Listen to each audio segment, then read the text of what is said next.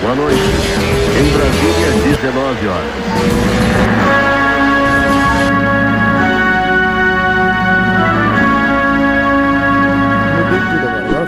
Agora. Foi. Fala galera! Não, troquei o título já. vivo, Já, já troquei o Ao- título, já troquei o ao- título.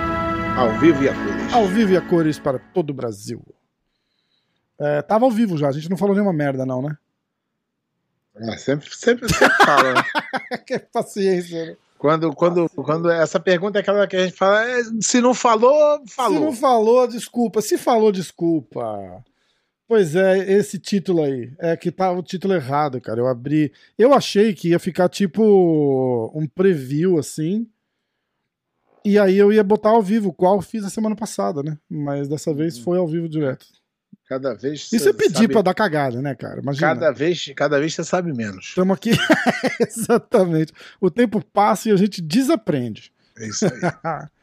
Ah, Olá, Pertucci do Brasil, Soneca, ah, João Vitor, Paulo Júnior, Gabriel Oliveira, Clauber e o Glauber. Tem uma galera assistindo hoje, hein? Aí, estamos Tá- Tá crescendo. melhorando, tá melhorando. Quero ver as perguntas, quero ver as perguntas. Vamos então? Fala, pé, tudo Bora. bom? Bem, tamo aí. Tamo Vamos que nessa, vamos. Tamo nessa. Vamos mandar bala. Sa- Saiu a Avisando- chave do brasileiro? Ah, não, não. Vai Ah. sair esses dias aí, mas Hum. é, a gente vai fazer é, na segunda-feira que vem, ou terça, né? Aham. Mas eu já vou estar no Brasil. Ah, a gente vai beleza. fazer lá. Então a gente vai ter a chave do brasileiro no. É, aí a gente vai fazer os, os, as apostas Tá, e vamos que vamos. então beleza. Eu vou pegar Uma- só uma noticiazinha aqui, que eu descobri hoje, nem sabia. O brasileiro é, vai vai acontecer, começa, né? Na verdade, começa no dia. O pré-cronograma aqui. Começa no dia sábado. Esse sábado. Ah, Então tem sábado, Preta Master 1 e 2 masculino, domingo, dia 26, Preta Master 1 e 2 feminino, Preta Master 3 a 7, Branca Juvenil. Segunda-feira, Branca Master azul adulto, terça, 28, Branca adulto, azul adulto feminino e azul master, quarta-feira, 29 de setembro, roxa adulto masculino, quinta-feira, roxo, a ro- é, roxa adulto feminino, roxa master 1, 2 e 3, Sexta-feira, 1 de outubro, Roxa Master 4 a 7, marrom adulto. Sábado, é, azul e roxa juvenil. Domingo, marrom e preta e preta adulto. Então, esses são o, o cronograma, mas descobri uma coisa aqui que é, não será permitido público Ô, louco. é, por causa do Covid. Para entrar no ginásio no dia do evento, será requerido aos competidores e acompanhantes coach um comprovante de vacinação com pelo menos a primeira dose da vacina ou um teste negativo do Covid feito nas últimas 72 horas. Protocolo de segurança: os competidores apenas poderão entrar no ginásio no dia em que competem. Se você compete em um dia, você não pode assistir no outro. Observação: cada atleta poderá entrar na arena acompanhado por apenas uma pessoa coach, nenhum outro espectador terá acesso ao evento. Essa pessoa coach só poderá entrar na arena junto do atleta. Atle- todos serão orientados a deixar o ginásio após a, a participação do atleta no evento. Com o intuito de manter a capacidade máxima de pessoas no ginásio dentro dos limites, a organização pede que os atletas cheguem no, início, no ginásio uma hora e meia antes do horário programado para o início da categoria. Considerando que o atleta deve estar pronto para lutar uma hora antes do horário programado para o início de sua categoria, no caso das lutas acontecerem antes do horário previamente programado. Devido à dinâmica da situação atual, estamos avaliando diariamente recomendações dos órgãos de saúde. Caso o evento seja cancelado por força maior, todas as inscrições serão reembolsadas. CBJ é responsável. Mas é, acho que já está já tá acertado, já vai acontecer o evento. Isso aí foi dito antes, né? Mas vamos lá. Tá. E deve estar saindo a chave, deve estar saindo amanhã. A chave do, Da- do brasileiro. semana- Putz. Sai da semana inteira. Amanhã ou depois, ou quarta-feira. Tá. Que fez, fechou ontem o, o negócio pra gente trocar os atletas de, de equipe, fazer alguma mudança. Você tá, você tá indo com quantos atletas pra lá?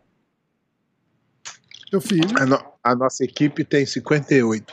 Que isso? É. Caraca, pé. Nossa equipe, a nossa equipe é uma equipe nova que foi criada no ano de 2018, se eu não me engano, primeiro Caraca. mundial de 2018 a gente lutou a primeira vez e é a única equipe de competição de jiu-jitsu que é uma, uma empresa non-profit registrada e já é, autorizada para funcionar com, esse, com essa essa coisa de non-profit, né? Caramba, Pra- vamos. Para quem, pra quem não entende, non-profit aqui nos Estados Unidos é uma empresa que não pode dar lucro. Sem fins lucrativos, dono, né? Isso, o dono não pode tirar nenhum dinheiro para si. Entendi. Então, todo o dinheiro que a gente arrecada, a única equipe que é o, todo o dinheiro arrecadado será revertido para os atletas, camps, apoio. Então, a ideia é bem legal. Legal tamo- demais, a gente pô. começou em 2018 e, e veio o- a pandemia, né? É, um ano praticamente nulo, né? E aí a gente voltou aí, ano, ano passado, no Mundial Master, a gente ficou em terceiro lugar. Caraca, que E massa. aí estamos nessa batalha aí. Vamos. O nome da, o nome conversar. da é Ring, mas R1N é, G, Ring. Ring com o número 1 um no lugar É, do e, é, e a pessoa fala Ring, tem nada a ver boxe, não, é Ring de anel, né? A união, Aham. Todos os. São, os- nós somos a maioria é, pessoas que treinavam junto na antiga Barra Grace. Ah, e que, hoje não massa. fazem mais parte e, e se, nos juntamos para montar uma equipe de competição. Entendi. Não é uma associação, não existe uma academia com o nome de ringue, existe uma equipe de competição. Essa é a grande diferença dela para todas as outras. Legal. Então a gente vai combinar depois em off aqui. Você me manda os logos, não sei o que. Vai ser o nosso primeiro patrocinador oficial sem fins lucrativos, sem fins financeiros. A gente, a gente divulga aqui todo o programa e fala como patrocínio. Nosso, patrocínio. Nosso primeiro patrocinador vai ser a Ring. O que que você acha? Muito bom. Então vai. Ah, vamos lá, temos várias, várias, várias perguntas, comentários. Tá bombando o YouTube lá. Pra galera, inclusive, que tiver. A nossa, nessa, nessa, né, eu já tenho um nome para esse quadro. Ah, Essa é a hora do não pergunta, senão eu respondo. é, não... é, não pergunta, senão eu respondo. Não pergunta, depois não É, reclama da resposta. pariu, é verdade. Não reclama Verdade. da resposta. É aquilo, né? É, vai, vai contando alguma coisa aí que eu vou fazer um post no, no Instagram dizendo que a gente tá ao vivo. Então a galera aqui. O Clauber tá perguntando por que do nome. O Pé acabou de falar, que é o Ring de É União. Porque ring é, ring é um anel, ring em inglês é anel. Co- Como se fosse uma aliança, né? Então, essa é a mesma, a mesma ideia do casamento, né? Se usa uma aliança porque ela não tem fim, né? Uma união que não tem fim. Então, essa é a ideia da união do anel. E, cara, eu nem vou ter nenhuma. Eu já Bem. tinha visto, e sabe, sabe o que, que eu acho que é engraçado? Que eu achava que era Esse- tipo um patrocinador seu, porque eu, eu já vi esse logo aí em vários lugares. em vários lugares. Deixa eu ver se eu acho aqui para mostrar para vocês. Com certeza eu deveria ter, né? Mas não quer dizer que eu é outra coisa, né? né, deveria ter uma coisa, ter o completamente outra. É. Ó, galera, tô fazendo um post lá no Instagram. Ah, setas, vamos lá. Setas, por favor, apareçam. Setas apareçam, por favor. Ao vivo. Agora. Boa. Vou marcar uma galera. Vou marcar você também pra você dar um. Eu, eu, tô sem, eu tô sem acesso ao meu Instagram. Ah, putz. Eu tirei do meu telefone que eu tô perdendo muito tempo com rede social. tô aqui na rede social, usando a rede social. Usando a- Eu não tô Ai, caraca. É muito, bom, isso é muito bom, é muito, bom. Tem muito igual. bom. Ah, vamos lá. Aguenta aí, galera. Aguenta aí, aguenta aí, aguenta aí, aguenta Paciência aí. com nós, paciência com nós que a gente é. É, eu só vou fazer um postzinho lá pra dar uma. Aqui, ó. O quê? Achou? É, então, esse mesmo, olha lá. Olha lá, galera. É um anel, é uma aliança. Isso. E dentro do anel tem um nome que é ring com, i- com o número 1, um, de que a gente deseja ser a equipe número 1, um, e, a, e a logo é uma faixa preta. É isso aí. É isso aí. Foi a ideia que a gente quis passar no. Olha, vamos sou burro, pra- sou burro pra caraca, tava aqui na mão, olha aí. É porque no Ah, grupo, mas é top, é top pra caramba. A gente porque vai botar. grupo, Eu vou por porque ali, no ó. grupo, porque no grupo do, do- da equipe, onde a gente se comunica, Boa. Não, ah, os caras os cara querem saber. Olha, cara, você sabe o que que é engraçado? É a. O Clauber assistiu o podcast ontem com o Vini e o Vini perguntou pra mim, falou, por que pé de pano? Eu falei, cara, não sei se tem a ver alguma coisa com, com o desenho do pica-pau, alguém zoava É ele. isso. Conta É por porque quê. quando eu. É assim, o jiu-jitsu, é, quando, todo mundo tem apelido, mas o apelido não é porque o cara assim, ah, eu quero, igual nos Estados Unidos, o cara bota é, Márcio Máquina Mortífera Cruz, não é isso? no cara não escolhe o apelido. É. Isso vem. No, ah, mas por que que nas, nos no- na família comum o, o apelido não se espalha? Porque o cara vai lá e se apresenta. Meu nome é Márcio. Mas no jiu-jitsu, quando tu começa a ganhar um campeonato, o nego começa a perguntar qual é, quem é esse cara. Aí o nego não fala, porque o cara nem sabe teu nome. O cara fala, aquele ali é o pé de Pé de pano, é pano. o cara, cara, cara de sapata. Cara é de sapato, o bochecha. É assim. isso aí. tu acha que o bochecha falou, pô, você é o bochecha é maneirão? Eu perguntei pra ele, ele falou, "Ah, porque os caras me zoavam muito. Então, então o cara vai- acaba divulgando você pra caramba. Então foi isso. Eu comecei. Meu, meu apelido não era pé de pano antes do jiu-jitsu. Só que eu era 1,90m, tinha 75 quilos. Eu andava todo assim, aí o cara falou, igual pé de pano, cara. Aí começou. E, e os caras aí, quem é aquele lá que ganhou o campeonato? Pé de pano. Quem é aquele que ganhou pé, pé de pano? Quem é aquele garotão lá? Pé de pano, aí já era. Virou pé de pano. Legal pra caramba. Legal pra caramba. Ó, vou ler o comentário aqui. A gente vai lá. eh, A gente tem notícia pra falar da Allianz. Conseguiu falar com alguém lá? Esqueci. Hoje eu enrolei todo, esqueci de. É, e tem a parada do da Fight Sports também. Vamos, a gente chega lá. Aguenta aí. Então vai, ó. Ah, Rou. Ih, cara. Pô, por que, que não chama Pedro, né? Bruno. Porque o, o nome já foi usado por alguém. Ele tem que botar o nome que não tem. Ele bota Ro- Raul Pepistão.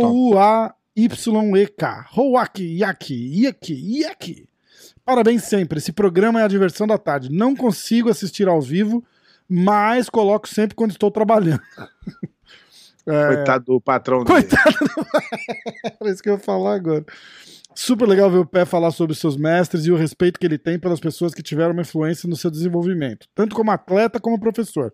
Respeito acima de tudo. Boa. Os. Ah, Rodrigo Tomé, ó o Tomé.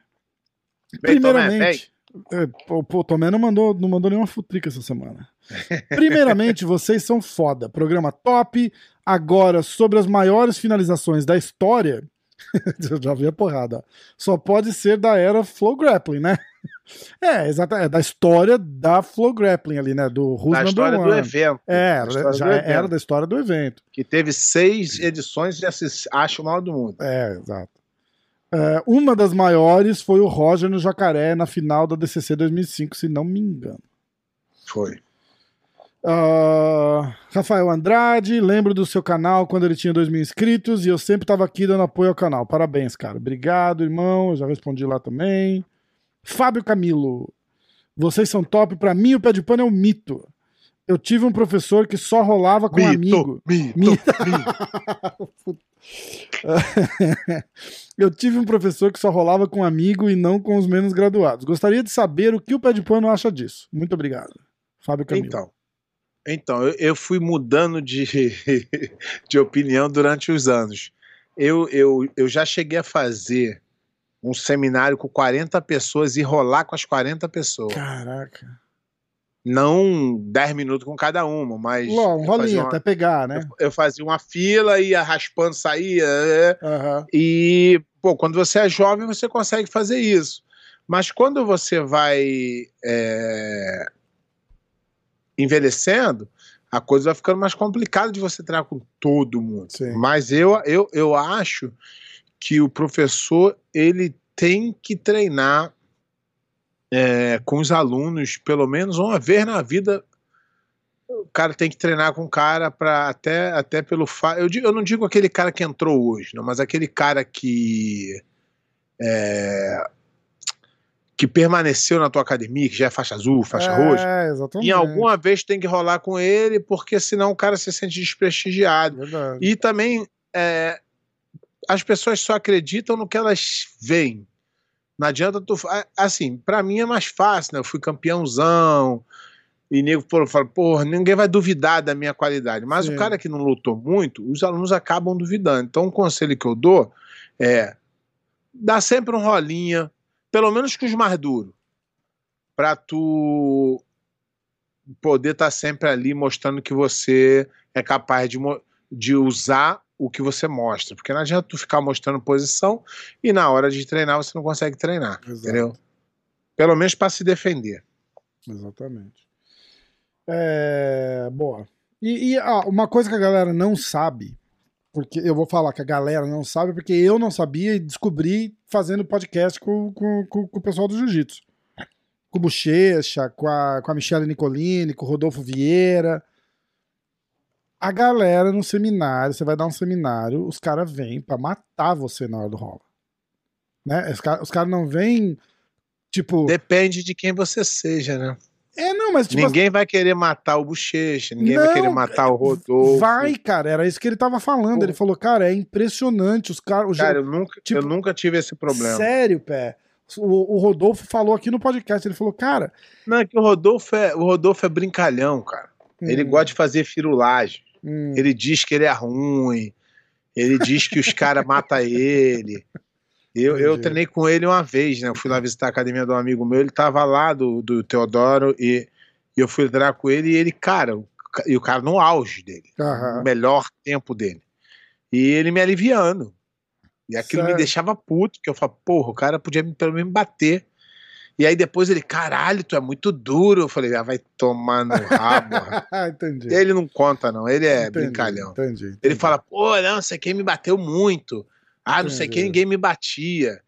Um do- o Rodolfo é um dos caras mais duros que eu já treinei na minha vida. Cara, mas foi, uma, mas foi uma parada assim que muita gente em comum falou assim, que a galera vem, tipo, vem duro pra tentar rolar forte mesmo, pra, pra mostrar pros amigos, tipo, ó, deu uma canseira no cara, uma porra assim, sabe? É, mas é difícil, cara. Tu pegar um cara de qualquer academia, ele não tem como nem fazer o Bochecha suar, o Rodolfo suar. É. Se, for um, se for um cara leve, aí sim, de repente, Uhum.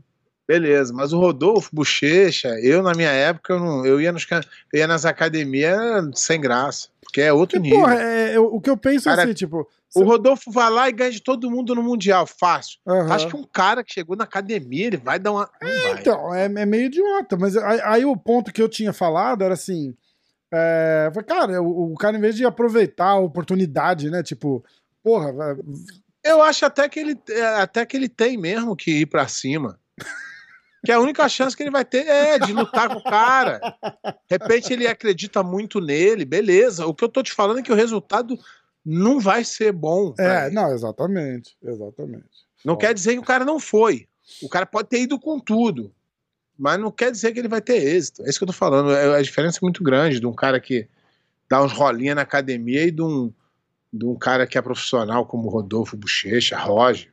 É, ó, vamos lá. Ah, próximo. Tem uma. Tem um comentário do, do Rafael em duas partes aqui, eu vou ler daqui a pouco, porque aí eu já leio tudo de uma vez. Ah, Isaías Braga. Uou, salve mestre Pé e Rafa. O programa mais raiz do jiu-jitsu, só Nutella vai falar mal. Pede pro pé de pano falar sobre o treino com Rodolfo Vieira. Olha que É coincidência. aí. De verdade, o caçador de faixa preta. E se ele considera o maior passador de guarda de todos os tempos. Essa parada de todos os tempos é foda, É. né? Então, é, é difícil você. Eu, eu por exemplo, é, tem existem assim ó, umas votações, te pergunta qual é a melhor guarda.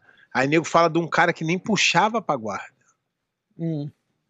E aí tu fala assim, pô, mas se a guarda era tão boa e ele não puxava pra guarda? Tá entendendo? Aham. Só que o Rodolfo, é o que eu tô falando, o Rodolfo é um dos caras mais. ah, o jiu-jitsu mais pressão que eu já vi na minha vida.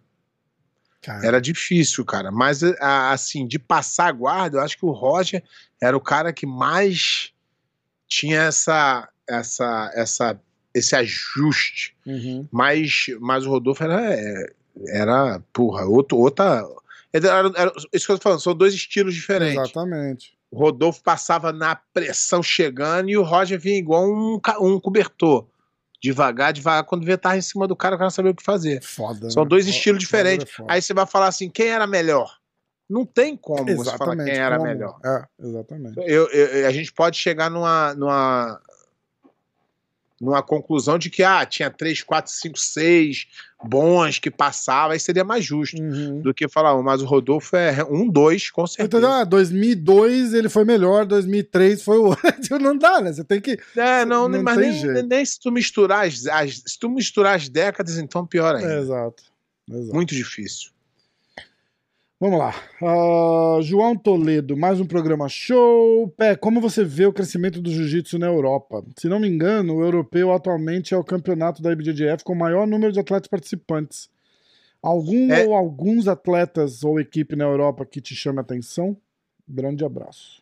É, não, na verdade, tem essa disputa aí entre de me parece que de, de tamanho o brasileiro ganha, mas eu não sei se de quantidade de atletas inscritos o, o, o, o europeu ganha, mas eu acho que o Mundial Master ainda tem mais gente. Se eu não me engano. Mas é, é- é um grande campeonato. Na Europa o juiz está crescendo muito. E já tem muito competidor top da faixa preta, né? Tem vários caras que já chegaram aí é, é, no topo aí da- das categorias, ainda tem hoje. Com certeza é, é, tá crescendo muito. O, o- já há muito tempo, não é de agora não. Tá crescendo no mundo todo, né? Mas na Europa realmente é, é, é, é- é enorme. É, é- é de se ver facilmente se você prestar atenção na Europa. Mas tem muitos lutadores bons na Europa. Faixa azul, roxa, todos eles já se destacaram. Já é antigo já, tem uns caras já que já são preta hoje, que já se, já se destacam muito mesmo. Massa. É, a gente tá com uma galera assistindo, cara. Quer ver que Aí. massa? Legal pra caramba. Legal pra aí, caramba. Ó, Vamos, ó. Tomé tá no chat. Fala, Tomé. Bora, Tomé! Só esperando É. o baú do pé de pano. Ah, Jackson Araújo, Pé, se a Flow Grappling te pagar bem, você rola uma luta no Fight Win. tá te zoando. Tá rindo, tá rindo, tá rindo. Eu, eu, esse, cara, esse cara do Fight Me mandou mensagem que 15 anos atrás. Aí eu falei, não, não tô afim, não. Sério? Ah, quer ver? Vamos lá. que mais? O Tomé. Marcos Paulo, melhor programa de jiu-jitsu. Tomé, parabéns pelo excelente programa. Boa. Vou continuar aqui. Semana que vem, direto do Brasil. Caraca, direto do Brasil. Se tiver que mudar o horário, galera, fica de olho no Instagram lá que eu aviso, tá? É, Que hora no Brasil? É 7 e meia? é nove e meia no? Brasil. É uma hora a mais no Brasil. Boa, Dá pra gente fazer. Rodolfo Monteiro, sempre achei que era algum benefício baseado nas leis de incentivo ao esporte. Que a gente tava falando de equipe, lembra? Como é que a equipe faz dinheiro? Você falou que não faz. É, então, eu- isso aí pode ser novo, só que eu acho totalmente desproporcional. Se os caras usaram alguma lei para pegar algum dinheiro do governo, é desproporcional. Aham. Eu acho totalmente Não, não, ele tá, ele tá falando exatamente isso. Porque a, gente- a semana passada a gente tava falando disso. e Você falou que, tipo, o caixa nunca bate, não dá É, dinheiro. mas eu já ouvi falar também que, Que- tem algumas é. equipes que estão trabalhando com isso, mas para mim é totalmente descabido. É, aí é o que ele fala. Ele sempre achei que era algum benefício baseado nas leis de incentivo ao esporte, com empresas patrocinadoras que podem descontar do valor devido ao imposto de renda ou o valor doado ao programa. Em outro sentido, realmente não Então, para em pé aí- por tempo indeterminado. É, então, isso aí é. é- é- na verdade, isso é, é uma burrice do brasileiro. Não do brasileiro brasileiro, do, do, do governo brasileiro, né? Aham. Que aqui nos Estados Unidos não existe isso, lei Rouanet. A lei Rouanet é para todo mundo. Se você na tua empresa quer dar 10 mil dólares para atleta A ou B ou C, você desconta do teu imposto de renda. É normal. Aham. É um gasto de divulgação. Se eu aqui hoje quiser alugar um, um camarote no estádio do Buccaneers para levar meus, meus é, consumidores, meus colaboradores lá para fazer business, isso é, é- eu posso deduzir isso do meu imposto de renda. Sim. O problema do Brasil é as pessoas acham que a lei Rouanet é o problema. Não. O problema é o, é o- é o- é o- o tributo. O cara não te deixa é, nem tu escolher com o que você pode gastar. É. E, e- e aqui nos Estados Unidos é muito normal o cara ter um, um, um camarote lá e convida o cara pra, pô, vamos lá, e faz Pô, um se, é, negócio. se é business expense, né? Tipo, se é, Exatamente, se é cara- despesa com a tua empresa, E é verdade, Sai que o cara fala, pô, vou lá. É. E de repente teria é, é chance de fazer um- uma, uma, uma reunião, mas, pô, já fez uma network, exato. leva Pô, um funcionário almoço, você consegue deduzir almoço. Se for almoço de Exatamente. negócios, almoço, uma bota, o, reunião, bota o exatamente. recibinho ali. É, ó, tive essa fala, reunião aqui, tratei de exatamente. negócio. Exatamente. Então, é, no Brasil é, é complicado, porque o cara, por exemplo, o cara quer patrocinar um atleta de jiu-jitsu, ele não pode deduzir. Mas aí ele Absurdo, pode né? patrocinar Ivete Sangalo, ganha 60 milhões. É, Foda, é de uma, é de uma burrice que, que não dá. Agora, se existe isso, já ouvi falar que existe. Tem equipes que fazem, não estou acusando ninguém nem falando nada. Ouvi falar, aquela velha fofoca das antigas. Mas eu acho errado. Não deveria ser isso, né? Porque a equipe é, é uma empresa privada. Se tá fazendo Você- grana, pegar Você grana tá tendo- fazer grana. Você está você tá tendo benefício É, com isso. Você abre associação, você recebe. Então você está usando uma coisa por outra. Então, é. aqui nos Estados Unidos não existe isso. É, e então você acaba tendo mais liberdade, né? Sim.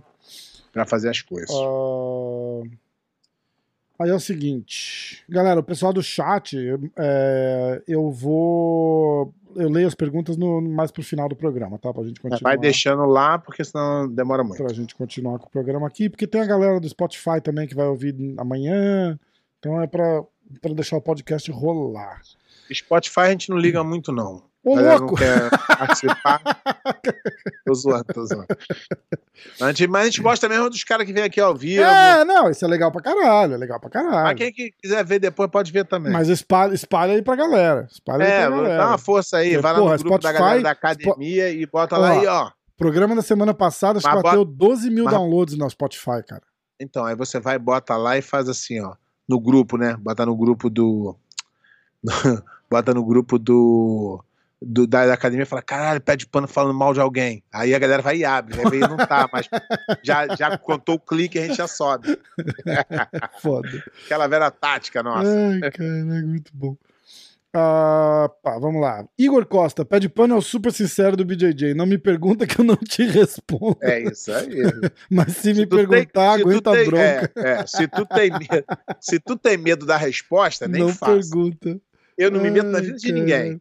Ó, essa daqui eu até, eu até tirei um print e tinha mandado pra você. Você vai lembrar, quer ver? É. o cara fez aqui, ó, é, o, o pé de pano comentando luta de MMA no combate.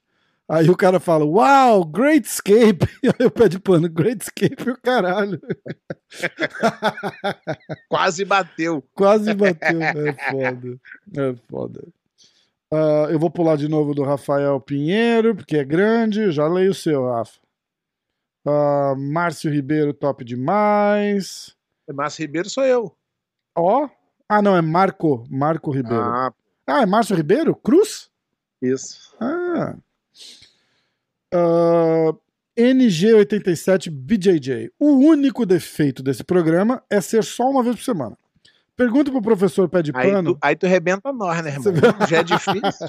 É, segunda a sexta, às oito e meia da noite. É hoje mesmo. O único defeito é ser uma vez por semana. Pergunta pro professor Pé de Pano, uma vez que ele mora na Flórida, gostaria de saber se alguma vez ele eh, privou com alguém que tenha sido aluno do Carl Gott, que morou muitos anos na Flórida. Carl Gott foi professor de lendas do MMA, como Josh Barnett. Você sabe quem é? Minoru sei. Suzuki, Anthony. Não sabe? Não sei. Não? Isso aí vou ficar devendo. Um dos precursores do MMA no Japão e, sem dúvida, um dos últimos legítimos catch wrestler. Muito à frente do seu tempo na técnica e no condicionamento físico. Obrigado, um abraço de Portugal. Na verdade, aqui mesmo, aqui na. Então, é porque eu não entendo muito dessa área, porque não é minha área. Mas é, aqui, na, aqui na minha área, aqui em Tampa, tinha muita academia de WWE, que eu não sei nem o nome, né? Que pode ser catch wrestling também, não sei tipo, como é que é. wrestling pra público, né? Pra televisão. Entendeu? Então eu não sei, mas aqui tinha muito, eh, mas eu não, não sou muito envolvido nessa parte, então não sei Tá. eh, falar. Ih, bicho, tem um cara aqui, ó. Agora, agora, agora eu sei que vai pegar fogo. Eu vou ler primeiro do Rafael e depois tem um rapaz aqui, ó, chama Jiu-Jiteiro. Olha isso, Jiu-Jiteiro Informante. Ih, Ih, rapaz, agora o negócio ficou bom. se perguntar, eu falo, hein? João Ué. Melo, programa fera demais. Obrigado, João. Galera, comenta lá sempre. Toda vez que vocês comentarem, a gente lê ao vivo aqui. Ah, tem a galera no chat, obrigado. Vamos lá. Eu vou ler o do Rafael agora, e aí eu vou deixar o Jiu-Jiteiro Informante por último, tá? Uhum. Ah, eu vou dar uma resumida, porque ele escreveu um livro aqui. Vamos lá. Programa demais, admiro esse ícone do jiu-jitsu que tive a oportunidade de ver a luta dele contra o Roger. Eu era faixa branca no Mundial, não tinha competição pra faixa branca, mas eu fui na Tijuca ver. Ao Tijuca ver. Um ponto sobre o grappling, flow grappling e o mundo. Ah, em torno dessa esfera que tem rodado as notícias, na minha humilde opinião, o grappling tem um ídolo, Gordon. Uma vez sendo um ídolo, os americanos colocam dinheiro, colocam dinheiro com o ecossistema desse mundo começa a crescer. A Flow Grappling, mesmo não sabendo fazer eventos e não tendo bons comentaristas, eles estão fazendo acontecer e em uma crescente rápida. Ah, a IBJJF está estagnada nos Estados Unidos desde 2007 e não teve uma concorrência, de novo, na minha humilde opinião. Se a IBJJF não mudar a forma de ver o jiu-jitsu de kimono, poder- perderemos espaço para o grappling que é uma opção é o mundial rodar o, uma opção é o mundial rodar o mundo. Eu sei que o ADCC é desorganizado, porém a Flow Grappling está colocando dinheiro e está com as pessoas que sabem fazer eventos. Pode não ser os mais competitivos. Vide Fight Win. Quem fez toda a estrutura de 2019 foi o Seth Daniels. Eu imagino esse meio crescendo e com urgência a IBJJF precisa tomar uma atitude, a mesma atitude de 2007 que os primeiros mundiais nos Estados Unidos e rodar o mundo. Admiro vocês dois, pé ídolo, um dos maiores da história, está no meu top 5. Boa. Esse é o Rafael Pinheiro, ele, é- ele tem uma academia lá em Minas. para complementar, em 2005 para 2006, treinei na Ryan Grace em São Paulo. Achei que o pé estaria lá, mas infelizmente não. Nessa vez eu já contei pro Rafa essa história. Brigos. Então, ele, ele é, na verdade, o, o- qual é o nome dele que eu esqueci? Rafa. Rafael Pinheiro. Rafael Pinheiro. Na verdade, a percepção dele é, não está errada do que, do que chega nele, tá? Mas eu vou falar para ele o que, que acontece. O que acontece é que a Frog Grappling é uma empresa que dá prejuízos milionários ano após ano, com o intuito de uma hora dar, tá? Mas a Frog Grappling e a BJJF já não estão se batendo porque a Frog Grappling não se preocupa com a qualidade. A Frog Grappling, teoricamente, é parceira da IBJJF, porque são os eventos que dão mais visibilidade. Se você comparar um Mundial de Jiu-Jitsu com o campeonato que o Gordon Ryan luta, é, a disparidade é enorme. Né? Um evento do Fight to Win, é, ele bota lá, acho que é 50 lutas é, de faixa azul, laranja, Uhum. branca, que ninguém conhece, ele não consegue nem fazer um evento. Eu acho que o que ele está falando de, de estrutura é que o cara bota uma luz. É, eu acho que é isso que ele deve estar falando. Mas é, não tem nem comparação. Não tem nem comparação. Não dá nem para botar na mesma, na mesma frase. Por exemplo, o, o- se tu juntar o ano inteiro, o ano inteiro do Fast Win, ele não paga é, 50 mil. O Gordon Ryan é um que fala isso. Deu porrada pra caralho neles, na verdade. O Gordon Ryan fala porque aí o cara chamou o Gordon Ryan pra lutar e ofereceu uma mis- miséria pra ele. E fala, não, vai ser bom pra você. E agora a BJJF vai fazer 2 GP pagando 100 mil dólares. Legal pra Quem é caralho. que isso, tá? isso é legal pra Quem é, caralho. que- quem é que tá ganhando, quem é que tá crescendo e quem é que tá Isso aí diminuindo? vai ser legal pra caralho, exatamente. Entendeu? Então, e já faz, ele já fazia de 50 mil, o- o- já há três anos, Uhum. quatro anos, se eu não me engano. E agora vai fazer dois, dois de 50 mil, 40 mil primeiro e 10 pro segundo. E a ProGrap tá fazendo um de 30 mil achando que tá abalando. Que é aquele Who's Sim. Number One? Isso. Então, é, as pessoas veem a percepção que chega nelas. Uhum. Mas eu tô em todos os campeonatos da BJJF e agora mesmo, acabei de te falar que a BJJF vai fazer um evento no Brasil, só que o evento da, da BJJF no Brasil vão ser é, oito dias seguido, segunda, de, de sábado a domingo.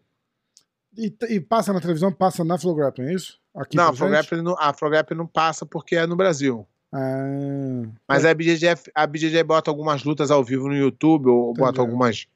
faz isso. Só que Ah. eu já falei com os caras da BJJF que se eles eles podem criar uma produtora para botar no YouTube. Se botar no YouTube, eles ganham mais dinheiro do que a From Black Grappling paga para eles por ano. Porra, com certeza. Transmitir. Não precisa nem transmitir ao vivo. Se, ti- tipo, Exatamente. acabou a luta, sobe no YouTube, a galera entra pra assistir, porra, na hora. Mas se for ao vivo, arrebenta. É, é. É que ao vivo é, tem um monte de, de, de, de coisinha. Mas, chata, eu, mas sabe? eu entendo, mas eu entendo o que o Rafael tá falando, porque tem essa percepção mesmo. Uhum. mas tá- ainda está muito longe. Eles são, eles são bem ruins, eles não entendem, eles acham que é, o jiu-jitsu cresceu, é, é, vai crescer igual o MMA. Só que existe uma diferença. O MMA tem o cara que toma a cerveja dele, que nunca bateu em ninguém, nem vai bater, e acha que entende pra caramba, e vai pro estádio e compra camisa. No jiu-jitsu não existe isso. Os jiu-jitsu são praticantes de jiu-jitsu. Só que cada um é, que vai lá lutar tem um, um irmão, um tio, um primo que assiste. E então são 4 mil atletas num evento. Então, de 4 mil, se dois assistem, são 8 mil pessoas assistindo ao vivo. É. Então você acaba chegando num, num- num- num patamar absurdo Sim. de pessoas que, que, que consomem o jiu-jitsu. Entendeu? Então, é, se você, olha só, se você arruma é, 8 mil pessoas, né? No- vamos dizer, acho que no brasileiro agora deve ter 7 mil, alguma coisa que no, no, no Mundial Mais deve ter uns 7, 8 mil pessoas pagando para lutar. Tem alguma coisa diferente nesse esporte. Porque nos outros ninguém vai pagar para É, lutar, entendeu? verdade. Então o jiu-jitsu não pode. É, um dos erros de todo mundo até hoje que, que eu vi no jiu-jitsu é isso: é achar que o jiu-jitsu tem que ser igual ao futebol na televisão. Não, o jiu-jitsu é um esporte praticante. O cara que gosta é o cara que pratica ou praticou. Uhum. Não vai ser um cara que gosta de jiu-jitsu. Não vai ver um cara que gosta de jiu-jitsu. Jiu-jitsu é difícil de explicar, jiu-jitsu é difícil de entender. Se você não praticar, você não entende, Verdade. entendeu? Mas eu entendo a percepção dele. É, Mas pode ficar tranquilo que ainda falta. Não, não que a BJJF não se esforce para para tentar é, deixar os outros chegar. Eles tentam. Eles fazem muita coisa errada, mas aí eles estão anos luz à frente. Tá. Galera, é o seguinte, eu fiz uma cagada aqui. Esse programa é pra ser transmitido só pra membros do canal, tá? E tu botou para todo mundo. É, eu deixei rolar. É, Eu não vou tesourar a galera que tá assistindo agora, mas a partir de terça que vem vai ser só pra membro, eu não vou fazer errado já, tá? O Rafa promete que ele vai aprender. né, Eu fiz próxima. errado. Pra... É, então. Eu ia, eu ia cortar, na verdade. Eu ia falar, ó, galera, se inscreve, é, vira membro lá e continua assistindo. É mancada. Terça-feira que vem tá ao vivo pra membro só, tá? Ah, agora eu vou fazer o comentário do nosso amigo aqui, ó. Jiu-jiteiro informante. Demorou, mas aconteceu, né? A gente, a gente arrumou o jiu-jiteiro informante. Vamos aos fatos. Na data de 17 do 10. É, tá aqui no YouTube, tá? Vocês já falaram que o Lang e o Isaac são, estão, são e estão brigados exatamente pelo Não, não. conflito de interesse nas equipes de competição. Não, não falamos. É, Ouvimos falar Que teve e uma- repass... Isso. isso. que teve uma briga. É. É, na verdade, a gente falou, mas a- não foi a gente que, que, que a gente só É, que, repassou o, A o notícia. Fuxico. Ah, número 2. Fábio Gurgel cancelou entre 5 a 10 contratos de filiados Aliança que tinham professores que estavam treinando na Dream Art. Os proprietários das academias ficaram a pé com essa atitude do Gurgel, Casquinha e todo o staff da Aliança, que apenas comunicaram o cancelamento. Fábio Gurgel retirou a foto do Isaac da parede de campeões mundiais e alunos viram a retirada. Na mesma hora em que a foto era retirada, os mesmos staffs da Allianz foram na sede da Dream Art e exigiram os troféus que a Dream Art ganhou em conjunto com a Allianz. Os caras levaram todos os troféus para a sede, retirando tudo que a Dream Art conquistou. Essa, a Dream Art não conquistou nada, né? É, foi, era, era da Allianz, né? É isso? É. Exatamente. Então, vamos lá. Vamos tentar isso aqui é só a minha opinião, tá, gente? É, tá, tá vamos, tentar de, vamos tentar destrinchar isso aí.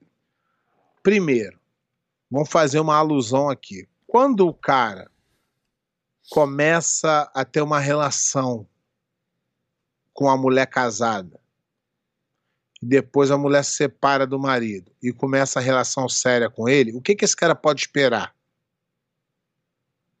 Que a mulher vai arrumar outro igual ela arrumou ele. Lógico. Isso é, é, é, é, é, novo, é o né? que, é o que ela faz, tá? Tirando o, o, o marido.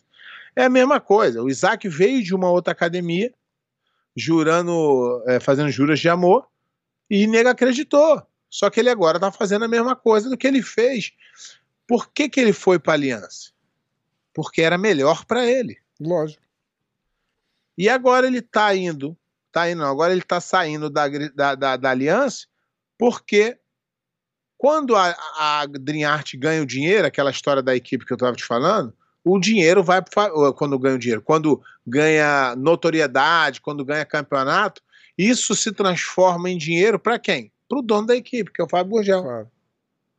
Então, assim, é, em relação ao Fábio Gurgel tirar as academias, isso foi quem, quem optou a ficar com a Driarte. O que eu não acho errado também. Se você faz parte da aliança e você optou ficar do lado da Adriarte, você não precisa mais fazer parte da aliança. É assim que funciona. Em relação a essa essa desavença entre o Lang e o, e o Baense, Isaac Baense, eu não sei né, se é verdade, pode, deve ser, mas é, isso também era uma, era, é, uma tragédia anunciada. Sim. porque os caras abriram uma academia do lado, com a ideia de fazer um tipo de competição, e. E o que, que tá pipocando aí? Na, na aliança. É claro que uma é querer dinheiro. E é claro que uma hora é, o, o, o Lang e o Fábio já falaram, pô, mas tá todo mundo indo pra lá, cadê os caras daqui? Isso era, isso era uma, uma tragédia anunciada. Então, é, o que começa errado normalmente não termina certo. Já dizia minha vozinha. Boa. Ah, tá. E aqui se encerram todos os comentários do YouTube. Tá? Então, todo mundo que comentou semana passada, a gente acabou de ler. É, Vamos falar da história do Marcel lá? Que teve uma. Teve uma nova mudança aí. Teve uma, um update hoje, né?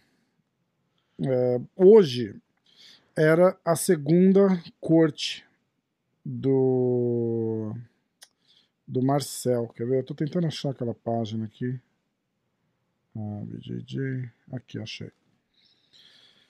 É, ó, no dia que dia que foi isso aqui? Pera aí, galera. Acho que foi dia 31 de agosto, não é isso? Aí eu não lembro. É, tô tentando só ver a data do post original aqui. Mas não. Mas não aparece. É, acho que foi dia 31 de agosto. Vamos ver. Ah, dia 31 de agosto. Ah, é aquela conta fantasma do, do cara do ADCC, né? O, do é. Jacim uh, Marcel não apareceu na, na corte, uh, dizendo que ele estava com Covid e pediu para fazer uma call pelo Zoom. que é possível. Na verdade, ele não tá pedindo nada de absurdo, tá? É, E aí remarcaram a corte dele para 21 de setembro, que foi hoje, 21 de setembro.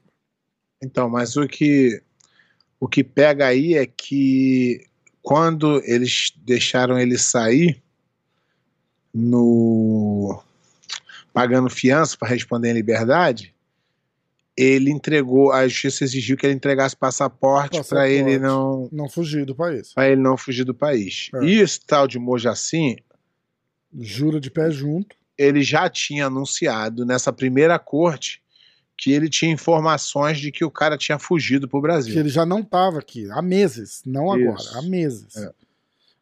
É, Ele falou que ele, tem- que ele tinha informação de gente da Fight Sports dizendo pra ele que o Marcel já tinha ido pro Brasil. É, Para as pessoas que estão perguntando. É, Do que, que a gente tá falando? Não, Ah, é, como, é- como é que ele conseguiu sair sem passaporte? Então, se ele, se ele é- não é americano, que ele não é, ele basta ele sair de carro pelo México ou por qualquer país que tenha fronteira, chega lá na embaixada e pega um papel para ir embora. Sim, não, te- exatamente. Não existe brasileiro que fica preso aqui sem documento. for, Não, não vale nada. É, se fosse americana, aí seria mais complicado, que ele não conseguiria embarcar para país nenhum. Ele podia fugir É, de carro é. pro México e ficar lá, mas Exatamente. É. Mas no brasileiro. Eles falaram, ah, fugiu pelo México. Não precisa. É só ele na embaixada e falou: ó, sou brasileiro, quero ir embora. É. E o. E o. E esse Mojacin tá cobrando agora uma postura do Cyborg para mandar um aluno dele responder o. responder a, A corte. A corte, né? Ah, bom, aí é o seguinte. Aí hoje cedo ah, saiu um post de novo dizendo que o Marcel não apareceu na corte hoje, que é- hoje era a segunda data, quando remarcaram a corte, né?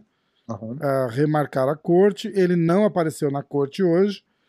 E um pedido de prisão foi decretado uh, contra ele. Aí agora ele é foragido oficial. Uh, aí ele, de novo, ele fala aqui, ó. Ele tem pessoas dentro do time da, da Fight Sports dizendo pra ele que o cara foi pro Brasil faz muito tempo. Aí agora vem uma outra notícia desse mesmo dessa mesma história que porque o caso do Marcel na verdade não começou e como ele não tá aqui o caso não vai prosseguir diz que o caso tá parado no, no, no, no sistema judiciário porque o cara não tá presente não enquanto eles não conseguirem pegar o cara para ele responder o caso não segue então, tipo. É, isso aí. É isso um aí drama maior de palavras ali, mas na Então, verdade é o mas- seguinte: não vão fazer mas- nada porque ele tá foragido. Não, mas isso, isso? aí é. Isso aí é a opinião do cara. Eu acho que Aham. não é isso, não. Eu acho que não funciona assim, não, porque ele já foi preso. Isso, é, o que ele, tá, ele já foi preso e solto pra, pra Então, responder mas- julgamento. É, Só que aí não acho vai, ter, não vai ter julgamento, porque ele não É, tá ali mas- pra ser julgado. Eu não sei se funciona assim, não. Ué, ele, Quando ele, você. ele é quando, procurado já, pé. Esse- exatamente. Então Entendeu? não é que a- acabou.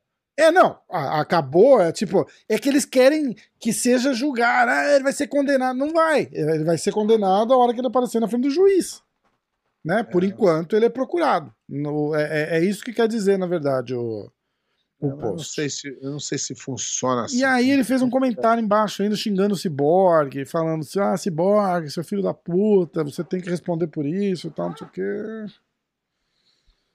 Quer ver? Eu acho que até te mandei, não mandei? É, ó, é, Cyborg, é, diz pro, pro rato do seu, do seu aluno aparecer, seu filho da puta, xingou o cara de scumbag, que é, sei lá, seria relativo a isso que eu tô falando, né? É, falar, lembre-se que o que é feito no escuro vai ser trazido para a luz? Faz sentido a minha tradução? Eu sou terrível para traduzir as coisas, cara. Ah, foda. Foda, uma situação de merda. A gente já falou bastante disso, a gente não vai ficar cutucando. É, a gente só tá dando, a gente só e- tá dando update aí do que Isso, aconteceu. Isso, isso. Obrigado, Pé. Ah, que mais? Tem alguma notícia que te explodiu na, na, na semana aí, Pé? Acho que tá meio quieto, né? Não tem. Não, é que é, essa semana aí a, a- a confusão maior foi mesmo esse racha aí da Dream Art com a, Com a Allianz. com a Alliance e é, e fica aí a gente como a gente não não tem inf- informações concretas, né? De poder falar, a gente ouve fofoca, e fofoca a gente não passa para frente. Aham, A gente está esperando cenas dos próximos capítulos. A, exatamente. ga- a gente já tinha falado que a galera que a galera do é, a galera do, do no campeonato ontem foi o último dia para trocar vamos até ver aqui quem tá de aliança e quem tá de Dream Ah, legal. para poder né ver na preta né faixa preta que a gente. Senão E eu tenho, os, eu tenho os resultados do, do trial pro ADCC na Europa. Interessa isso? Não. sim sim Então tá. nós vamos saber quem vai vai falando aí que eu vou dando uma Ah, tá bom. Papá, peraí. Ah, final dos 77 quilos. O Oliver Taza venceu o Magomed Zarbaev por, por pênalti, por penalidade, tá? Então, acabou 2 a 2 mas ele ganhou porque ele tinha uma penalidade. 88 quilos. Na final, o Iogan O'Flanagan ganhou do Thomas Loubersanis por Rio Hook. Eu vou falar os nomes daqui, eu não sei traduzir esses, esses a chave de calcanhar chaves de calcanhar. Ah, 99 quilos, Pertu Teponen venceu Samuel Caras por pontos, 3 a 0. Mais de 99 quilos, eh, o Reiki Jussila venceu Matheus Juskoviak por decisão do juiz. 60 quilos, ah, Peyton Letcher venceu Ashley Bendel por eh, Mata-Leão. Mais de 60 quilos. Madalena, acho que é feminino esse, né? Madalena Loska venceu a Slavaka Rulo. Puta que pariu. Slavaca, tá? Chavasca, chavasca. Rolubjakova por ch- eh, Nibar. Tá? É chave de joelho. E é isso daí. Foram esses daí os classificados. Os vencedores do, dos trials, né? Como é que chama trial lá? É, é Seletivo. seletivo. Porra, pé. Cara, ainda bem que você tá aqui, pé. Vamos lá, na, fa- na faixa preta aqui, é, no peso galo não tem ninguém nem da Aliança nem da Driart. No peso pluma tem o Meihan. Lembra que eu falei que era um garoto bom? Ele era aluno Lembro. do Guigo, ele era aluno do Guigo e a Driart trouxe ele para a Driart. Esse nem da Aliança era. É, no peso pena tem Wesley Santos da Driart e não tem ninguém da, da Aliança. No leve não tem ninguém nem da Aliança nem da Driarte. No peso médio não tem ninguém da Aliança e nem da e não e tem o Lucas Galberto da da Driarte. No meio pesado tem da Aliança Matheus Pirandelli, da Adriarte Maurício de Oliveira e Rafael Paganini. No peso pesado tem dois da Aliança, Dimitri Souza e Gabriel Oliveira. E da Adriarte tem o Isaac Baense e o Patrick Gaudio. Tá. É, no peso super pesado tem Marcos Vinícius Ribeiro, Aliança, e Eric Muniz dos Santos e Anderson Muniz dos Santos, dois irmãos pela Adriarte. No pesadíssimo, não tem ninguém da Aliança e tem dois da Adriarte, o é Igor Schneider, Tigrão e o Iatan Bueno. Essas aí são as, as, as, as mudanças feitas pela. Deixa eu aqui fazer uma, uma comparaçãozinha aqui por equipes, ver quantos atletas. Já tô botando fogo na. na, na- na- você, tá, você não tá colaborando, pera. Não tô ajudando, né? Enquanto Tô- isso, eu vou fazer uma, uma rapidinha aqui, ó. Que o campeão do World Pro, Ronaldo Silva, é, voltou a treinar dois anos depois de sofrer um, Um ABC, né? um derrame AVC, né? Stroke. Isso.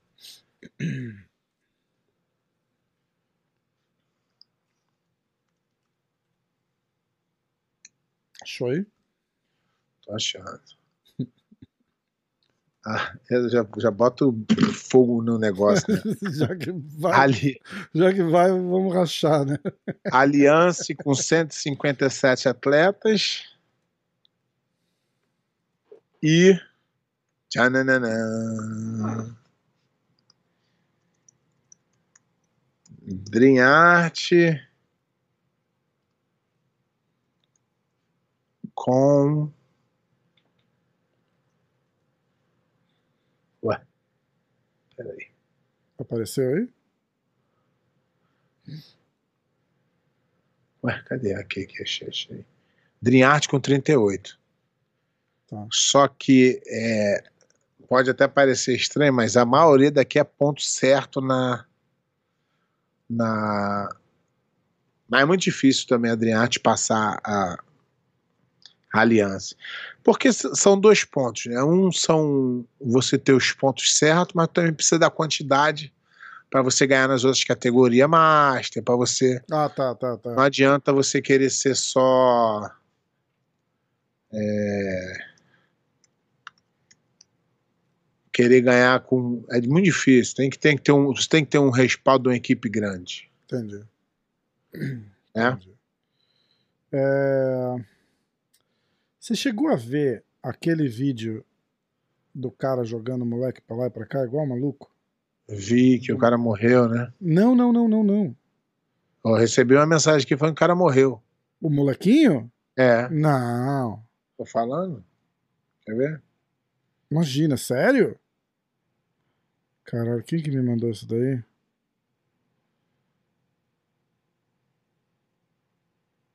Aqui. Não, não é aqui. O cara morreu. Aquele molequinho morreu? É, eu recebi uma. Não, eu tava, eu tava olhando. Pode ser mentira também, né? é, Mas, pode ser. Eu tô tentando ver. mas pode ser verdade também. É verdade. Ou não, né? Ou não. Tudo é Ai, possível. caralho. Cara, alguém mandou pra mim isso daí, cara. Eu tô tentando descobrir que. Eu tô tentando lembrar quem que foi. Ah, já sei. Eu vou até botar aqui, ó. Olha lá. Vê se dá pra, pra galera ver mais ou menos. Vamos ver.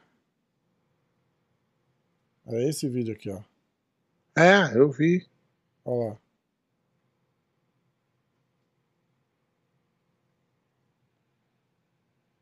Isso aqui é uma escola de judô, não é isso? É. E acho que é daí da Flórida, pé. É de Taiwan. Aqui é daí da Flórida, É pé. sério. Como se, se o pé tivesse culpa já. Não, tá aqui, ó. Tá aqui, ó. Tá aqui, ó. É no Globo. Garoto de 7 anos de Taiwan morre depois de ser jogado no chão 27 vezes durante a aula de judô. O professor de judô não tinha autorização para dar aula e pode ser condenado a prisão perpétua. Vídeo gravado pelo tio do garoto mostra é, gritando ao ser jogado no chão por alunos mais velhos, nesse fato pelo professor. Ah, pode ser outro vídeo. Ah, é pode, outro, então, é, não pode é o mesmo. pode- É, é, caralho. Pode ser. Tá. Que mais? Mas é uma notícia ruim, né, cara? Porra. Terrível, Sim. terrível. É, notícia da, da parte de da TMZ aqui do programa é o Dylan Dennis foi preso em New Jersey, arrumando briga numa balada, virou mulherzinha na cadeia agora, né?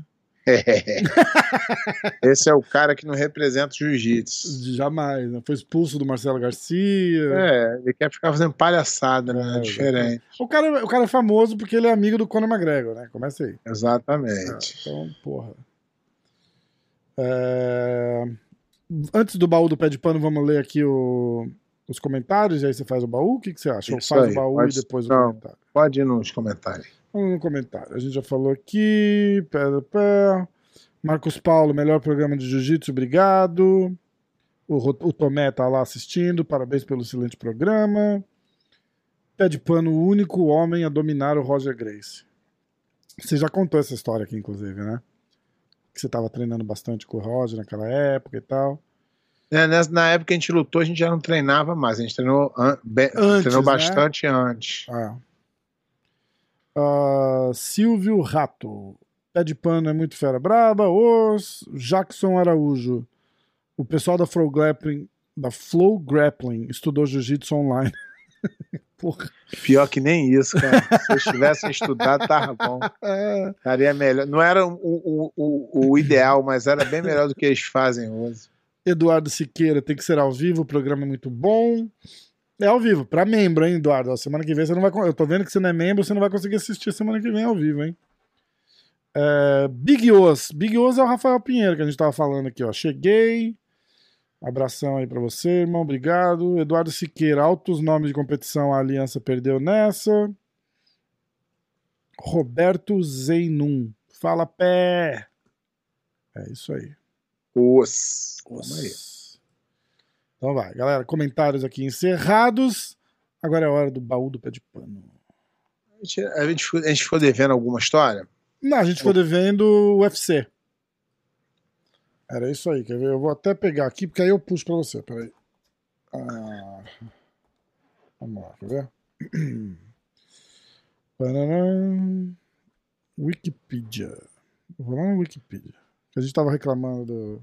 Tá, vou, vou contar a minha estreia, então. Isso, vamos lá. Vou contar minha estreia, não. Vou, vou contar meu início no MMA. O UFC 55 em 2005, é isso? Isso. Keigo Mas- Kunihara. Isso. Aí volta, ainda volta um pouquinho aí pra galera entender. Quando foi no ano de 2003, eu fui campeão absoluto pela segunda vez.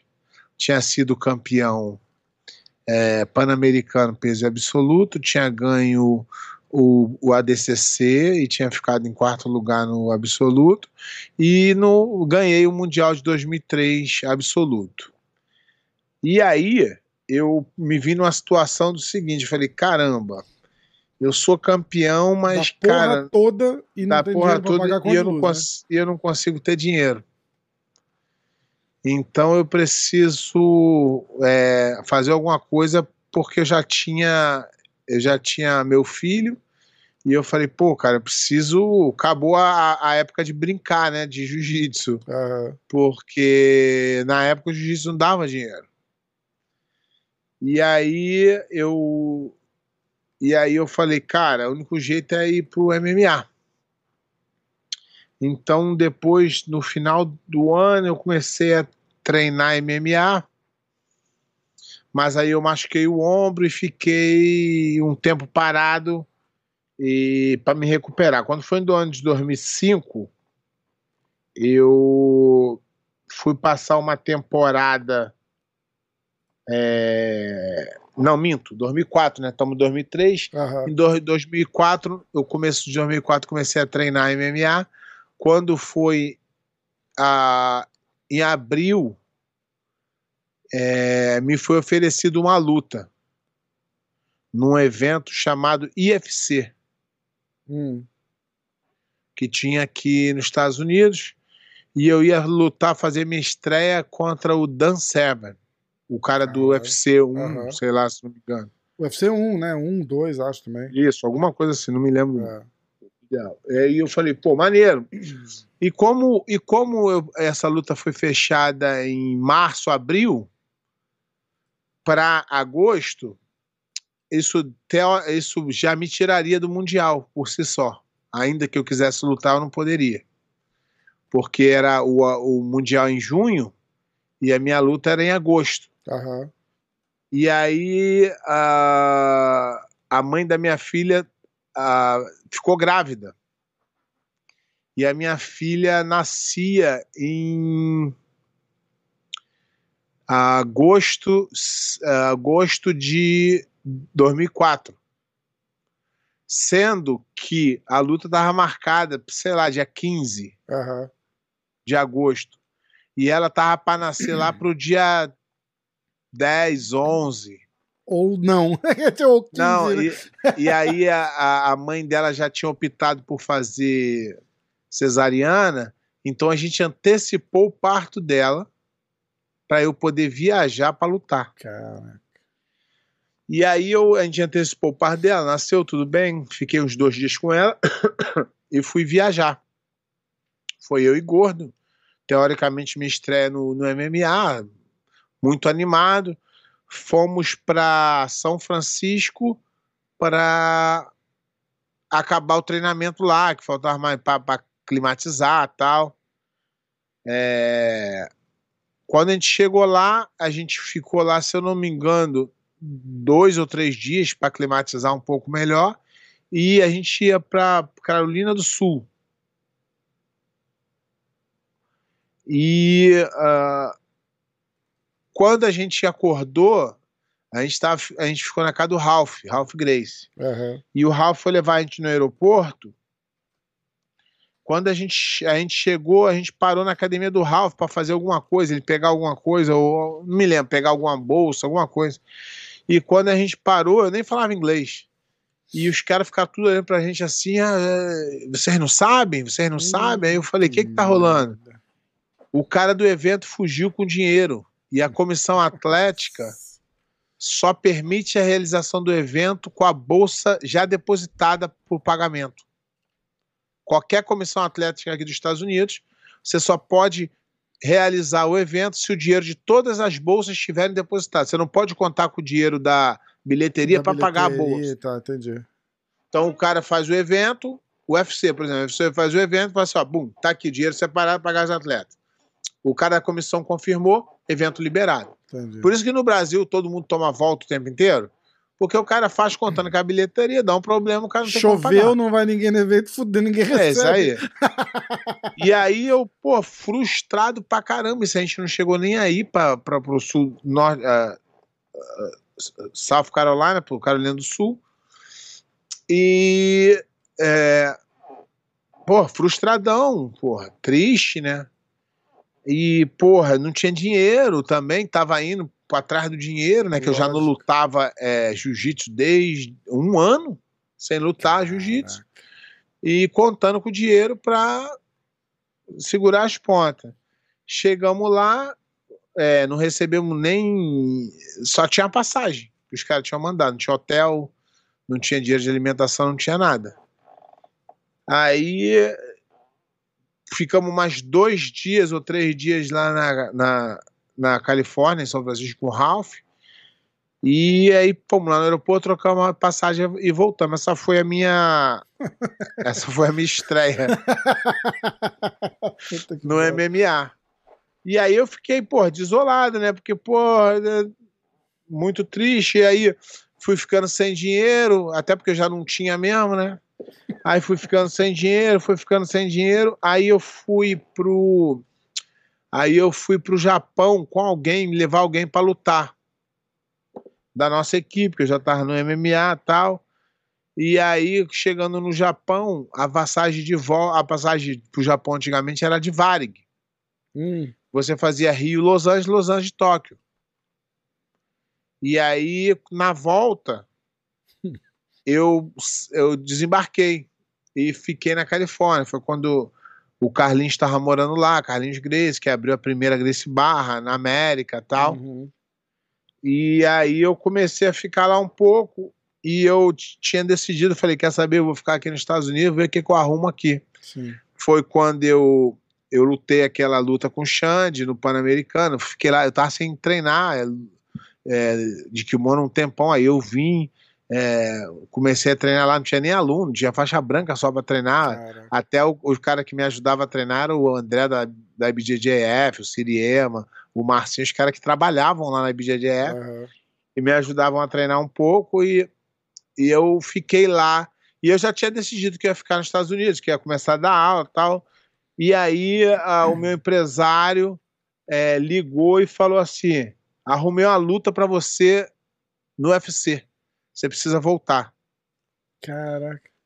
Aí eu voltei, que vê aí para mim o mês que é, acho que é outubro, né? Foi outubro, é? Outubro de 2005. Isso aí. Eu volto pro eu volto pro Brasil, se eu não me engano, em meados de maio, alguma coisa assim. Nesse meio tempo que eu já tinha contrato com o UFC, o UFC lança o Ultimate Fighter de pesados, que o Rashad Evans ganhou. Aham. Eles me convidam para participar da casa do UFC, do Ultimate Fighter. Caralho. Aí eu falei, vou nada que eu não falo inglês, vão ficar me sacaneando lá. e eu já e eu já tenho um contrato com o UFC, não faz muito sentido, né? Lógico. Exata, é, exatamente, né? Só Mas pra- nessa época todo mundo que participava lutava o UFC. É, então, só pra passar raiva mesmo, né? É. Mas o contrato era bem ruim, igual o meu. Aí. aí, pô, voltei, comecei a treinar tal. Treinei, treinei, treinei, treinei. E fui fazer essa luta. Essa luta foi em Connecticut, na reserva, na reserva indígena. Lá no que tem- cassino, onde é o Isso, Foxwoods, isso. né? É, onde é todos os eventos lá, né? É, Que só é. pode ser lá. Aí eu peguei, vim, vim pra, pro, pro UFC. E aí uma, uma coisa engraçada foi. Tem duas, duas coisas engraçadas nessa, nessa luta. É, a primeira foi que. Não, toda vez que tu não fala inglês, tu se mete em confusão, né? E, mas nessa vez não tinha nem como se meter em confusão, que é uma reserva indígena. Tu já foi lá, reserva indígena, e não tem pra onde tu ir. Nossa, você tá dentro de um hotel É gigante. um hotel e acho que tinha um Walmart a. A meia hora minutos. de lá. É, alguma, é o máximo que tu nada achar perto, isso. né? É.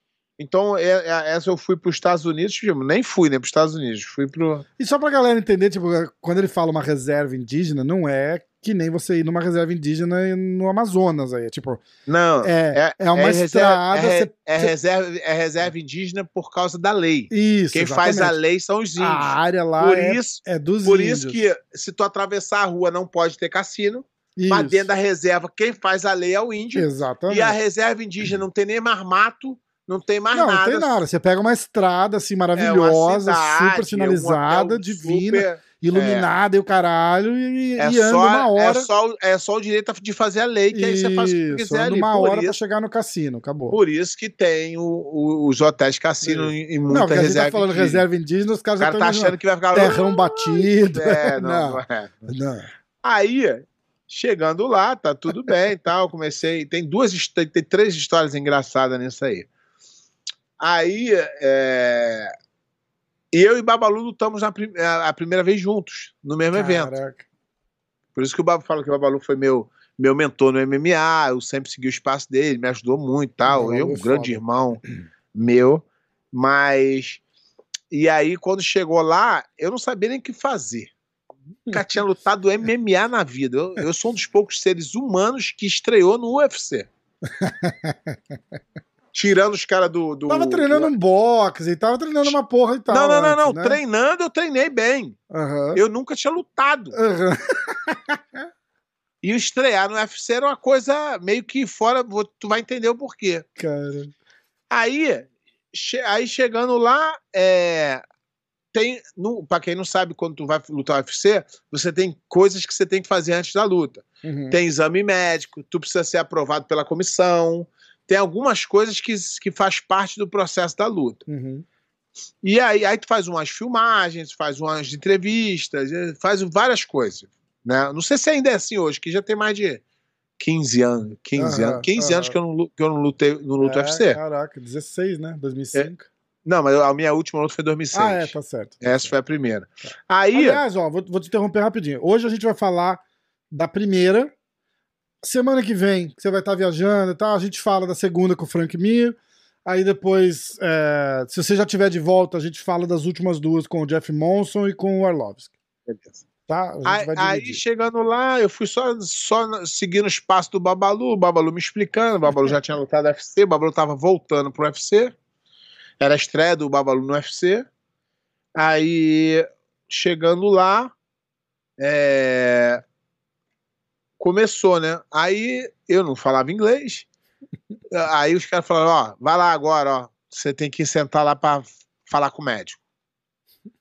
É, todo, todo atleta do UFC, quando chega lá, mesmo que tenha feito todos os exames, ele ainda assim é submetido a uma. E, e tempo aqui também. O Babalu, que era o seu mentor, também não falava inglês direito. Falava, o Babalu falava. Falava mais ou menos, porque ele conta não. mim que ele foi, ele foi mandado embora do UFC porque o cara xingou ele lá, ele levou na, na tradução literal. O cara falou assim: What's up, motherfucker? Ele falou: Do que que esse cara, que que esse cara falou? Ah, não, é- mas ele, ele, ele se comunicava bem. Entendi, Não- entendi. De repente ele não tinha essa. Porque ele tinha morado aqui já. Aham. Em, em Orange tá. Numa época. Ele falava, ele se comunicava bem. Por isso que eles caras gostavam dele no UFC. Ele era um dos Hum. poucos brasileiros que falava inglês Entendi. tal. Aí, virava, é, né?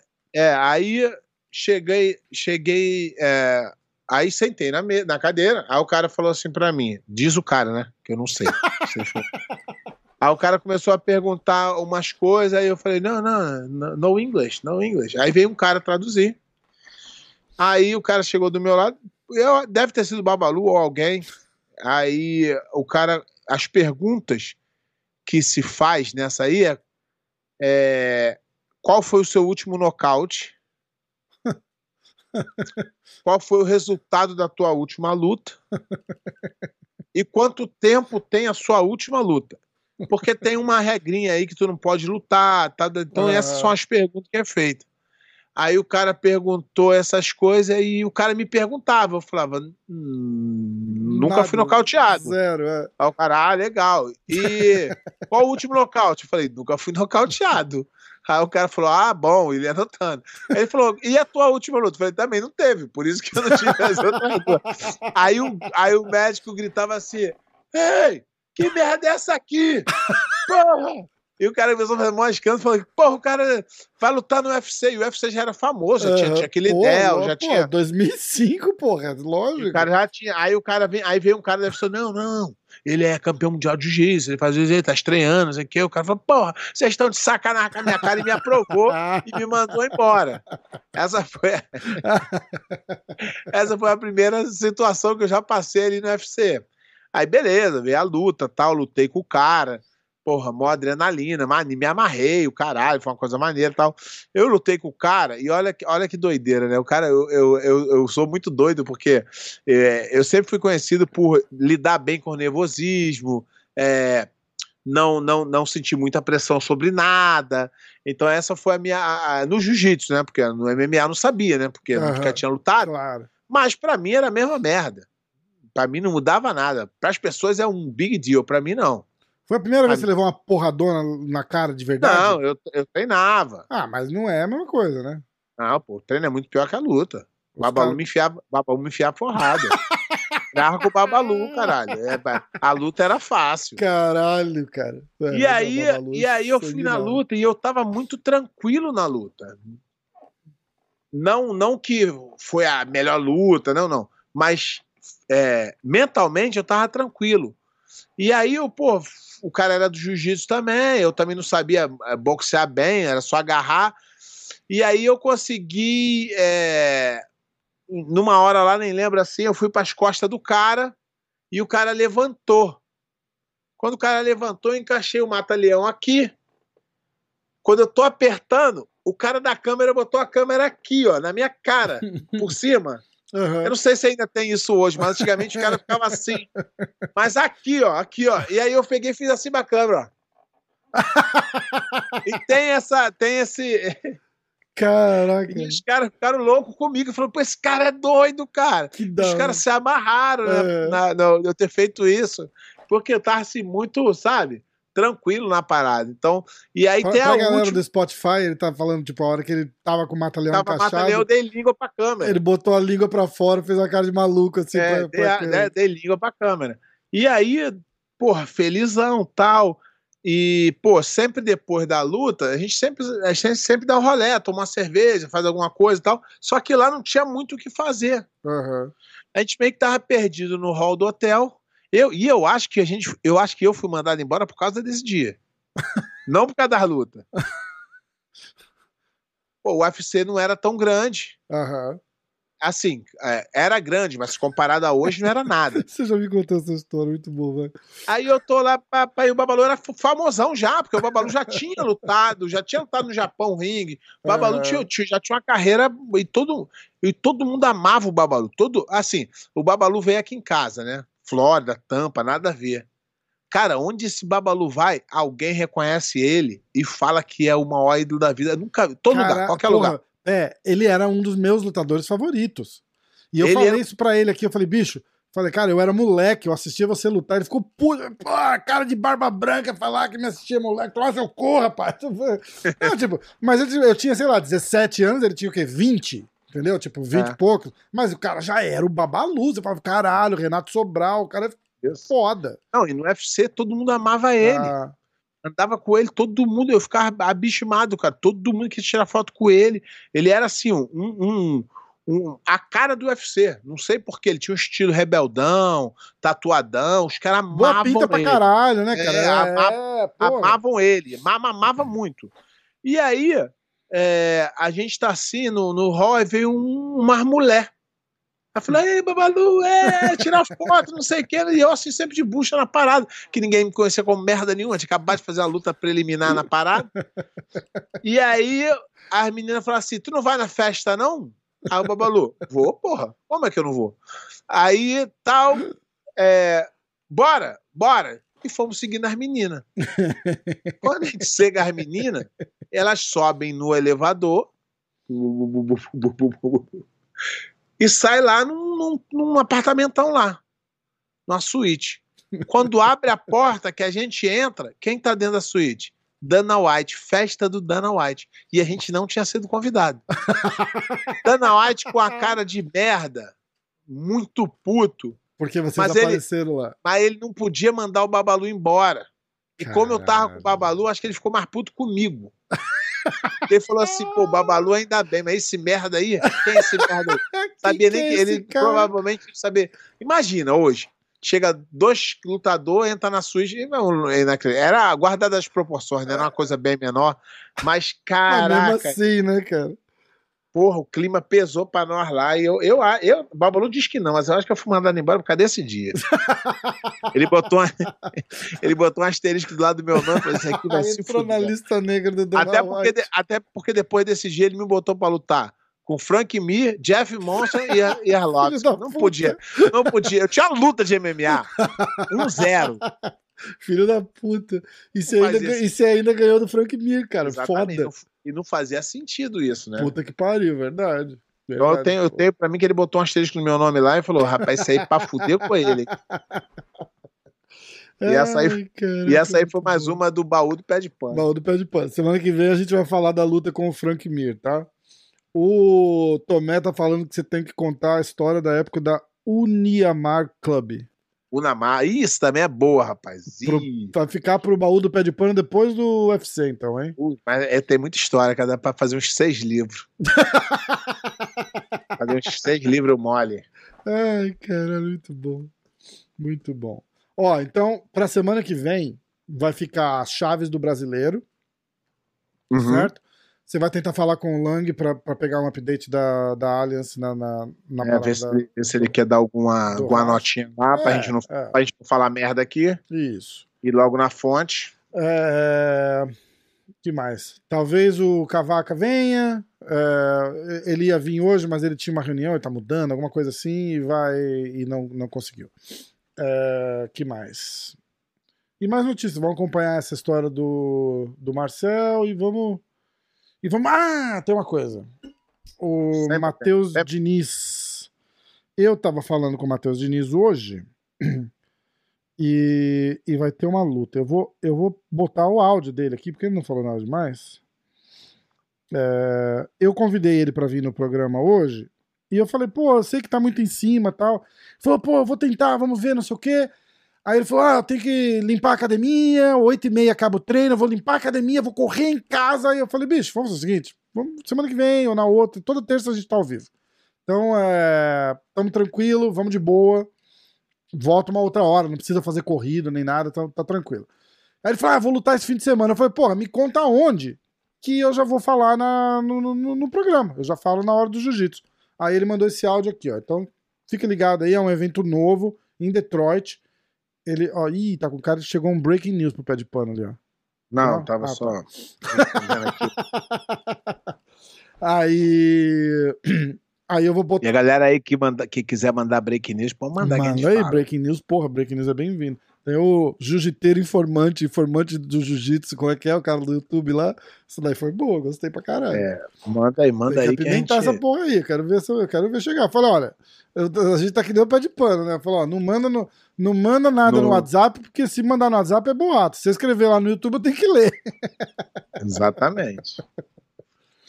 É. E tem a hora lá, e tem a hora lá do, do, do nosso novo quadro que é Não me pergunte, que senão eu respondo. Ai, muito bom. Não pergunta que eu respondo. Aí, ó, o áudio do Matheus Diniz aqui, ele vai falar da luta dele, é sábado, e em Detroit, escuta aí, ó. Fechado. Desculpa, desculpa, desculpa aí, não dá pra fazer hoje. Beleza? Então, é um evento que é novo evento, chama Grappling the Temple. Grappling é, the vai ser em Temple. Detroit, eu luto com o Dave Garmo. É uma luta da hora, 10 minutinhos, é, submission only. É, vai ser da hora, vai ser da hora. Obrigado. É isso aí. Fiquem ligados aí, que semana que vem a gente bota o resultado da luta aí também. É isso aí. Ih, cara, o que, que eu fiz aqui? Apareceu o, o áudio, eu tava com o YouTube aberto no celular. Não me pergunte que eu respondo. É, ó, agradecer a galera toda que, que assistiu, que mandou comentário. O Clauber tá rindo, só a história é foda. Ah, Tomé, a história da Unimar vai ficar pro, Unamar. Unamar, Unamar, boa, Pé, boa. Tá- não, ele escreveu certo, eu que li errado. Unamar vai ficar pra depois do, do baú do UFC, tá? Semana que vem o Pé tá no Brasil, aí a gente grava, aí o baú do Pé de. Pano vai ser a luta do Frank Mir, bastidores, como é que foi. Deu um pau no Frank Mir, caralho. E, e já vai. Essa aí. Tem cada história, bem que tu falou, essa história, essa história boa, cara. Eu vou lembrando aqui. Legal, é, legal pra caralho, é legal pra caralho. E, escuta, baú do pé de pano a gente vai ter, assim, cinco anos de, de, de programa pra fazer, porque a hora que não lembrar de nada, eu vou lá no, no BJJ Heroes, puxo uma luta dele lá de 1990 Pô, e falo, esse eu- pé, conta eu- dessa. Eu já tô lembrando aqui, tem história de faixa azul, cara, que eu tô lembrando. É, então, porra, legal pra caralho, legal pra caralho. Beleza? Galera, obrigado aí todo mundo que tá assistindo. Se inscreve, não, não só se inscreve no canal, mas vira membro do canal. Vire membro. Porque a partir Vire da semana membro. que vem é só pra membro que vai ao vivo, tá? E- O Rafa ele tá fazendo um curso sobre YouTube. Tem uns três anos, ele não consegue se formar. Ele tá é, igual é eu. supletivo, começa, começa 10 horas da noite. É, Ai, caralho. Supletivo YouTube, ó. Não tá, não tá dando, pé. Tá foda. Galera, obrigado. Pé. Vamos nessa? Bora. Então vamos. Obrigado aí todo mundo que assistiu. Valeu, galera. Ah... Ih, caralho, os caras agora começam a bombardear aqui. Rafa, e a história do Fábio Leopoldo, eu acho, eu acho, e o Galvão, o pé vai contar. Fábio Leopoldo e Galvão, é isso? Essa aí eu não tô ligado, não. Fábio Leopoldo, eu acho, e Galvão. Tá, depois a gente vê essa daí. Mas eu vejo essa aí se eu lembro. História de cada eu- vez, história de cada vez. Vai ter a, a- a gente vai terminar o baú, ah, o flashback do UFC. Aí depois vai ter a história do Unamar Club. E aí de lá a gente vai desenterrando o resto. Beleza? Beleza. Mais alguma coisa? Segue o Pé de Pano no Instagram. Eu vou ler É, segue lá, mas eu não vou responder, que Não, eu mas tô meio segue, afastado. porra. Dá uma moral, pô. Tem que dar uma moral. É, que uma, hora, eu seguir. uma, hora eu vou, uma, uma hora eu vou lá e vou dar um alô e eu respondo todo mundo. Se eu demorar, porque eu tô É fora ó. do. Instagram do Pé de Pano é Pé de Pano BJJ. Eu posto É, muito. Muito. O último Muito. post dele foi em novembro de 2020. Olha aí.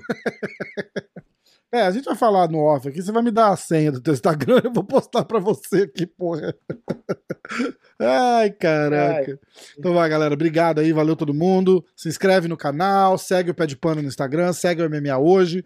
É, a gente tá no, no Spotify, na Apple Podcast, no YouTube, a gente tá na porra toda. Segue lá, segue, se inscreve, vira membro do canal aí e vamos que vamos.